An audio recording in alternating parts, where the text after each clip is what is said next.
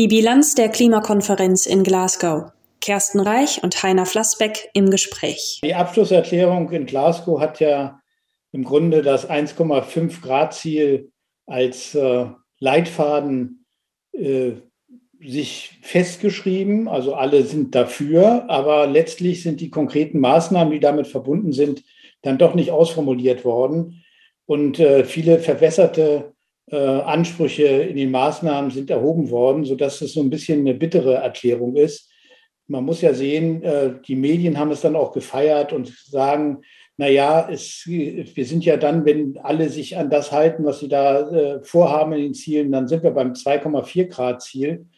Ich glaube diesen ganzen Versprechungen überhaupt nicht und ich halte auch nichts davon, damit Gradzahlen zu operieren, weil die werden sich ganz schnell ändern, wenn nicht heftig im Grunde Maßnahmen eingesetzt werden. Und äh, es sind zu viele Unwägbarkeiten im Spiel, auf welchen Temperaturfaden wir uns befinden. Und das kann sich auch ganz schnell in eine ganz negative Richtung entwickeln. Also von daher bin ich eher von der ganzen Erklärung enttäuscht, weil eben einfach eine ganzheitliche Sicht fehlt, weil eine verbindliche Sicht nicht eingenommen wurde in vielen konkreten Fällen und weil die äh, wenigen Maßnahmen, die dann konkret beschlossen wurden, nicht von allen 200 beschlossen wurden, sondern immer von Teilkohorten der Länder.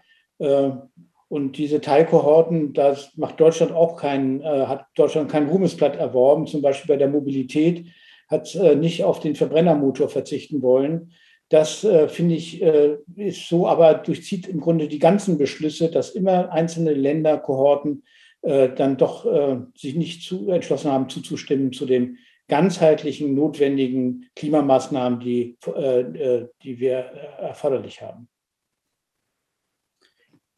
Ja, aus meiner Sicht, ähm, ja, ich sehe das ein bisschen anders. Äh, ich glaube, der Ansatz in, äh, in Glasgow, der war von vornherein falsch. Der, ist, der ganze Ansatz ist falsch, nämlich der Ansatz zu sagen, wir haben sozusagen unabhängig voneinander agierende Länder und diese Länder verpflichten sich, irgendetwas zu tun. Und dann, wenn alle Länder sich verpflichtet haben, dann äh, addieren wir das auf, was rauskommt, und dann ist alles gut. Das ist ein unsinniger Ansatz, weil die Länder sind nicht unabhängig voneinander. Und das stärkste Bindeglied zwischen diesen Ländern in diesem Bereich ist nun mal, sind nun die, die Märkte für fossile Energie. Und solange man diese Märkte nicht, nicht berührt, denn solange man äh, zu diesen Märkten nichts tut und nichts sagt, äh, geht es immer so weiter. Es ist unendlich naiv zu glauben, äh, dass China und Indien ihre gesamten Entwicklungspfade ändern, obwohl sie extrem billige Energie zur Verfügung haben, weil wir ihnen abstrakt erzählen, ja, es gibt ein Klimaproblem. Das ist einfach nicht so. Es ist eine, man muss sich das so vorstellen, es ist eine unglaubliche Kraftanstrengung, eine unglaubliche Kraftanstrengung schon in Demokratien oder überhaupt in allen Gesellschaftssystemen, den Leuten zu erklären, ihr habt zwar jetzt einen bestimmten Lebensstandard, Ihr habt bestimmte Energie, die ist auch relativ günstig, die, auf die könnt ihr zugreifen, aber die schalten wir jetzt ab, die wollen wir jetzt nicht mehr. Und wir bauen jetzt mal was anderes und wir gucken mal, was rauskommt irgendwie so. Und äh, wir schauen mal, ob wir vielleicht Ersatzenergie finden, die so billig ist oder auch nicht. Vielleicht ist es auch viel teurer. Und, äh, und, und damit überzeugt man die Leute oder was. Ich habe äh, dieses äh, Gespräch von Olaf Scholz mit diesem Klimaaktivisten gesehen, das in, durch die Medien ging. Es war erschreckend, aber es war erschreckend auf beiden Seiten. Die Strategie muss sein, das, was die Länder verbindet, nämlich dieser gewaltige Markt für Öl, Kohle und, und Gas, den, den in den Griff zu bekommen und dort sozusagen für Ordnung zu sorgen, dafür zu sorgen, dass die Preise steigen, dass das Angebot zurückgefahren wird. Wenn das Angebot nicht zurückgefahren wird, ist alles andere, was wir machen, Schall und Rauch. Ja, ich äh, verstehe Ihr Argument, Herr Flassbeck, aber äh, ich glaube nicht, dass äh, das äh, alleine so funktionieren kann. Ich meine, das wäre ja nur eine rein ökonomische Lösung, die Ihnen vorschwebt. Und die Weltgemeinschaft ist ja erforderlich, um im Fall der Katastrophe tatsächlich zu reagieren. Dazu haben wir die UN. Das ist ein zahnloser Tiger soweit. Aber gucken wir doch mal die Wirtschaftskräfte an. Wenn man die Wirtschaftskräfte alleine lässt, dann werden sie ja genau das tun, was sie beschreiben. Sie werden immer ich will weiter. Sie ja nicht alleine, aber ich will sie ja nicht alleine lassen. Ich sage ja gerade eingreifen, massiv. Ja, aber eingreifen. dann brauchen sie ja doch eine höhere Gewalt und das kann Ja, nicht nur ein Land ja. alleine sein. Ja, und natürlich. was haben wir denn außer der UN? Ich meine, Nein, die UN ist wir haben nicht. eben einfach keine anderen Gewalten. ja, aber machen wir uns ja nichts vor, die UN ist nichts. Ich habe zwölf Jahre bei den Vereinten Nationen gearbeitet. Äh, die Organisation an sich kann nichts bewegen. aber was bleibt Alles, dann noch? Ja, Politiker. Es blären Politiker in äh, den entwickelten Staaten, die Also nationale Lösungen. Die, nein, nein, die sich zusammentun, die äh, das fordern. Eine neue Warum UN fordern- sozusagen. Warum? for- Nein, nein, das ist äh, ja eine UN auf höherer Ebene, wenn Sie wollen, aber Ja, aber das ist doch im Grunde Ladengemeinschaft. Also das halte ich jetzt für wirklich völlig illusorisch. Weil Ja, das andere ist auch, doch was, was, was, aber was man sonst macht, ist auch völlig illusorisch. Also ich, ich gebe ja nur Ja, einen wir Weg, der brauchen doch sogar keine noch, Illusionen, äh, Herr Flassbeck. Der- Wir der brauchen vielleicht nicht- einfach eine Situation, wo das, was besteht, dass wir das nutzen und versuchen, dort Verhalten zu ändern. Und als Verhaltensforscher aber wir können doch ich nicht sagen, Verhalten ändern aus, aus dem, das fällt doch nicht vom Himmel. Das Ja, Verhalten als vom Verhaltensforscher sage ich Ihnen mal, es hilft uns überhaupt nichts. Wenn wir in, wir sehen eine Verhaltensschwierigkeit, wir sehen Hindernisse und dann sagen Ja. wir, wir müssen das System ändern. Das hat noch nie geklappt.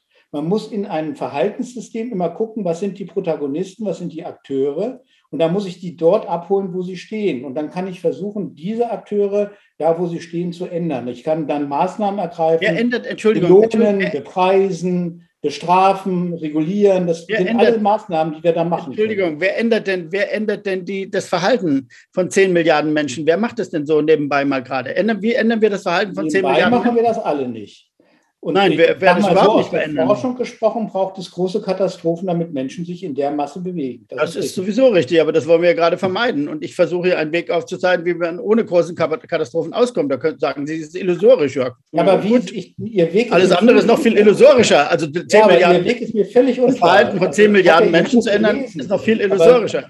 Aber das, was Sie jetzt sagen, entspricht gar nicht dem, was in Ihrem Buch steht. Ihr, Ihr Buch hat doch konkrete Maßnahmen.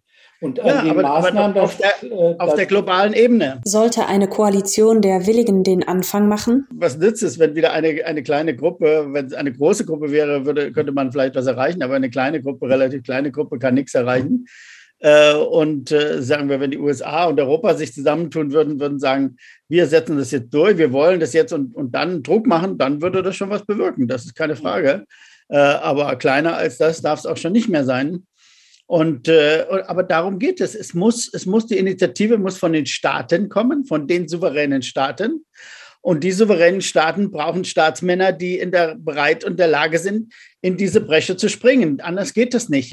Äh, wir äh, haben leider in Deutschland niemand, der, der da bereit ist. Frau Merkel war es sicher nicht. Die hat nie äh, über diese internationale Herausforderung gesprochen, sondern immer so getan, als könne man in jedem Land ein bisschen machen und dann noch ein bisschen und dann wird schon alles gut. Wir, jetzt müssten wir doch endlich mal sehen, dass es nicht funktioniert. Es kann nicht funktionieren, weil, wie gesagt, die Rahmenbedingungen so sind, dass wenn jetzt einer äh, etwas einspart, fossile Energie einspart, wir haben einen Markt, dann sinkt der Preis nochmal, wird noch billiger, dann wird es noch billiger, das Zeug, was ohnehin schon Ja. unendlich billig ist. Und dann, dann überzeugen wir die Inder, dass sie jetzt dieses billige Zeug wegschmeißen müssen und dafür, und dafür äh, teure Kraftwerke bauen und damit ihren Lebensstandard verringern, deutlich verringern. Überzeugt man doch die Menschen doch einfach mal so. Das geht nicht, das ist unmöglich. Ja, aber das ist ja unser Problem. Also Sie beschreiben ein Problem, das die Nationalstaaten nochmal verschärfen durch ihre Nationalpolitik. Das sieht man jetzt auch mit China und Indien wieder sehr deutlich, die im Grunde den Kohleausstieg noch weiter nach hinten drängen. Und da sind natürlich die nationalen Interessen sehr groß. Und wir Deutschen haben ja auch viele nationale Interessen.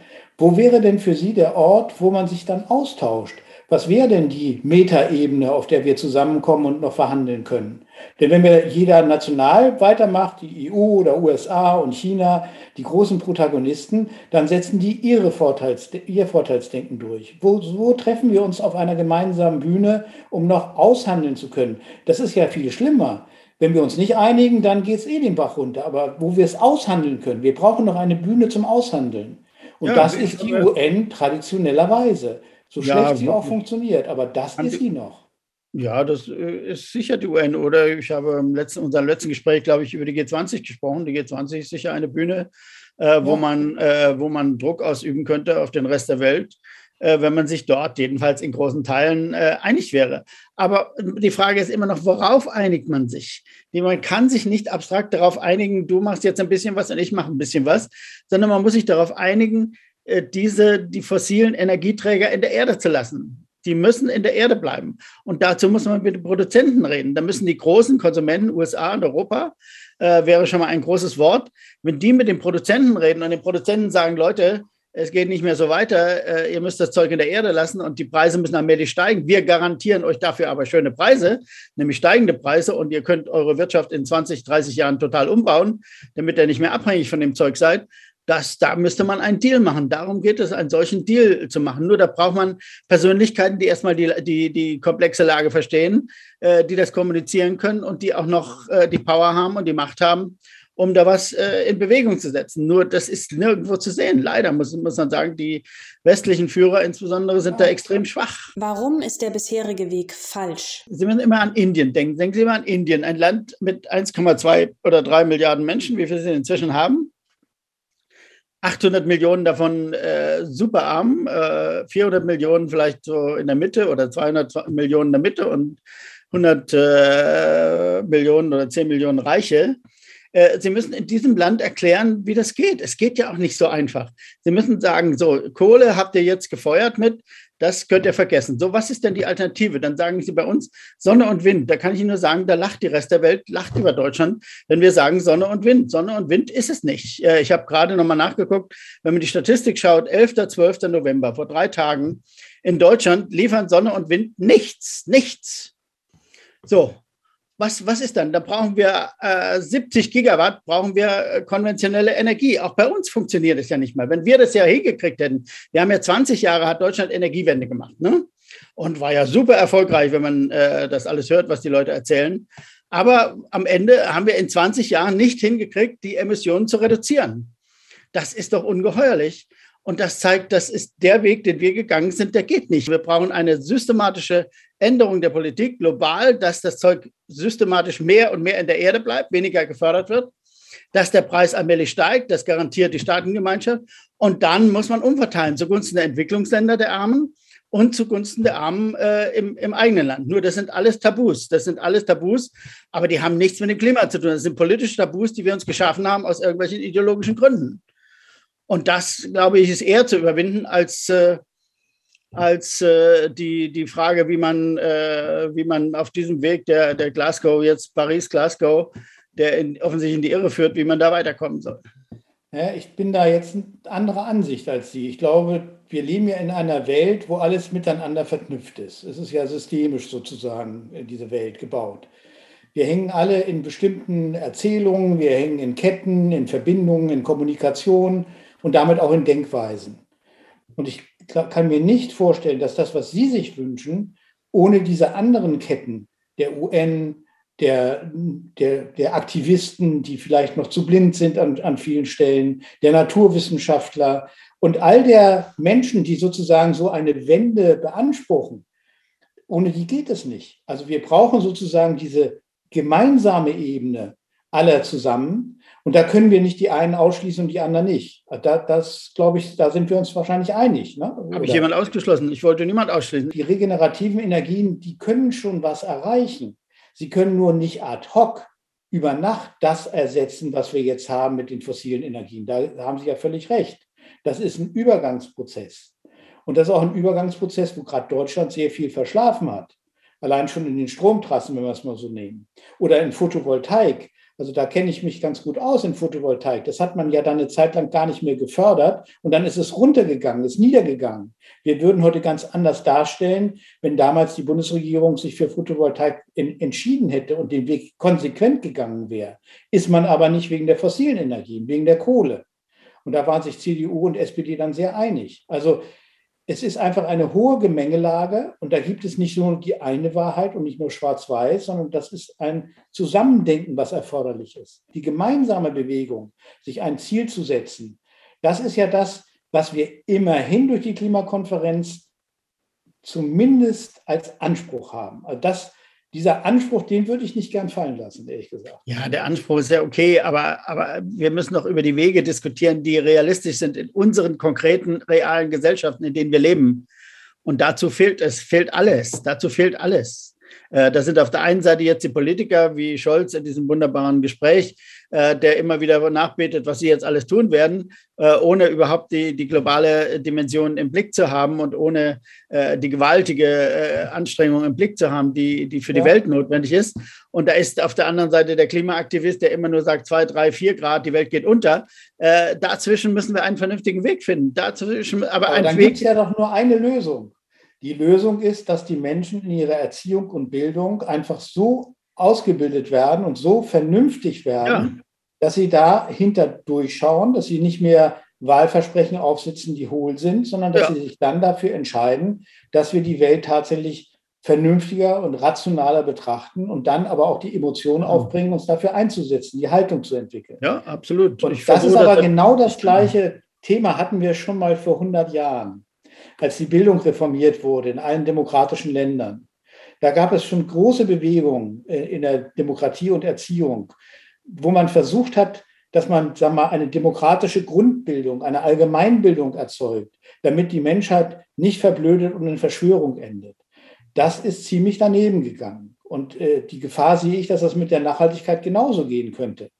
Also wo ist denn die Nachhaltigkeitserziehung, gerade in Deutschland, die uns das ja äh, erreichen lässt, dass die Fridays auch durchaus ihr Wissen noch vertiefen, ihre Haltung vertiefen, ihr Handeln vertiefen. Da bin ich ja auch dafür. Aber äh, das haben wir, wir ältere Generationen haben ihnen das nicht geboten. Die Fridays sind für Weiß mich. Weiß ich nicht, das würde ich für mich jetzt. selber äh, erstmal, die sich das selber anerziehen müssen, weil die ältere Generation versagt hat, ihnen die hinreichende nachhaltige Bildung zu liefern. Das, ja, das, das als große Bringschuld der Älteren. Ja, natürlich, aber äh, ich kann es jetzt nicht für mich in Anspruch, also äh, auf mich äh, äh, anwenden, weil ich äh, seit 50 Jahren versuche, die Welt ein bisschen rationaler zu machen. Äh, es ist mir vielleicht auch in ganz kleinen Ecken gelungen, aber sicher nicht, nicht, sicher nicht global. Obwohl man vieles erreichen kann. Ich kann Ihnen aus meiner Erfahrung in Entwicklungsländern sagen, wenn wir, wenn wir eine internationale Organisation hätten, nennen wir sie mal UN oder wie auch immer, die sich darauf konzentrieren würde, intellektuell dieses Problem äh, den Menschen nahezubringen und ihnen eine vernünftige Wirtschaftswissenschaft äh, und Wirtschaftsweise nahezubringen, ihnen soziale Fragen nahezubringen und das alles äh, vernünftig äh, in den Entwicklungsländern umsetzen würde, wären wir ein riesiges Stück weiter. Nur das gibt es nicht. Es gibt äh, im Bereich Wirtschaftswissenschaften gibt es eine blöde Lehre von Märkten, die, die völlig sinnlos ist und die falsch ist. Ja, aber die wird, die wird den Entwicklungsländern angewendet. Und wenn es dann nicht funktioniert, wenn es dann nicht funktioniert, ja, bei uns auch, ja. Deswegen können wir denen auch nichts beibringen, weil sie sagen, oh, wir machen so wie ihr. Ich halte das tatsächlich für das große Problem, äh, dass wir in all, allen Fragen der Umsetzung äh, äh, in die in soziale, wirtschaftliche Bereiche übergreifen, dass wir dann zurückfallen auf eine Wirtschaftswissenschaft, die vollkommen ungeeignet ist, unsere Welt zu erklären, uns vollkommen ungeeignet ist, uns richtige Empfehlungen zu geben für das, was wir tun könnten und sollten. Äh, und, und daran hapert es ganz ungeheuer. Und das liegt, ich will es jetzt nicht im Einzelnen erklären, weil das äh, führt zu weit, aber es liegt daran, dass äh, die Ökonomen seit 200 Jahren fest an ein System von Märkten glauben und glauben, diese Märkte, wenn man die nur sich weitgehend selbst überlässt, dann, äh, dann wird e-, etwas Vernünftiges da rauskommen. Das ist eben grundlegend falsch. Das ist grundlegend falsch, wie wir seit fast 100 Jahren jetzt eigentlich wissen. Aber die herrschende Lehre in der Ökonomik äh, setzt sich immer wieder durch, weil sie von den äh, von den großen Geldgebern gesponsert wird, weil sie, weil sie die Medien für sich haben und so weiter. Sie setzen sich immer wieder durch und sie verhindern systematisch in den Entwicklungsländern ganz besonders, aber auch bei uns, dass wir, dass wir erstmal eine Wirtschaftsweise haben, die wir verstehen, die wir nachvollziehen können und die wir dann umbauen können, dann behutsam und vernünftig umbauen können. Diese Wende in der Nachhaltigkeit ist ja für alle Wissenschaften relevant. Ne? Also ich glaube, die nachhaltige ökonomische Wissenschaft ist erforderlich, eine nachhaltige Sozialwissenschaft, Erziehungswissenschaft, äh, wir brauchen im Grunde eine Wende in all den Bereichen. Es gibt auch in der Psychologie eine nachhaltige Psychologie, die sich äh, da sehr intensiv mit der Verhaltensforschung, der Lernforschung beschäftigt. Das ist sicherlich ein großer Wandel, der erfolgen muss, damit wir auch besser verstehen, wo wir ansetzen können und wo es relativ vergeblich ist, dass wir nicht immer die Fehler von gestern wieder machen. Ja, genau. Und da stimme ich Ihnen zu. Also das äh, ist, glaube ich, ein, ein Umstellen in ganzheitlicher Sicht, den wir in den Wissenschaften insgesamt brauchen. Absolut.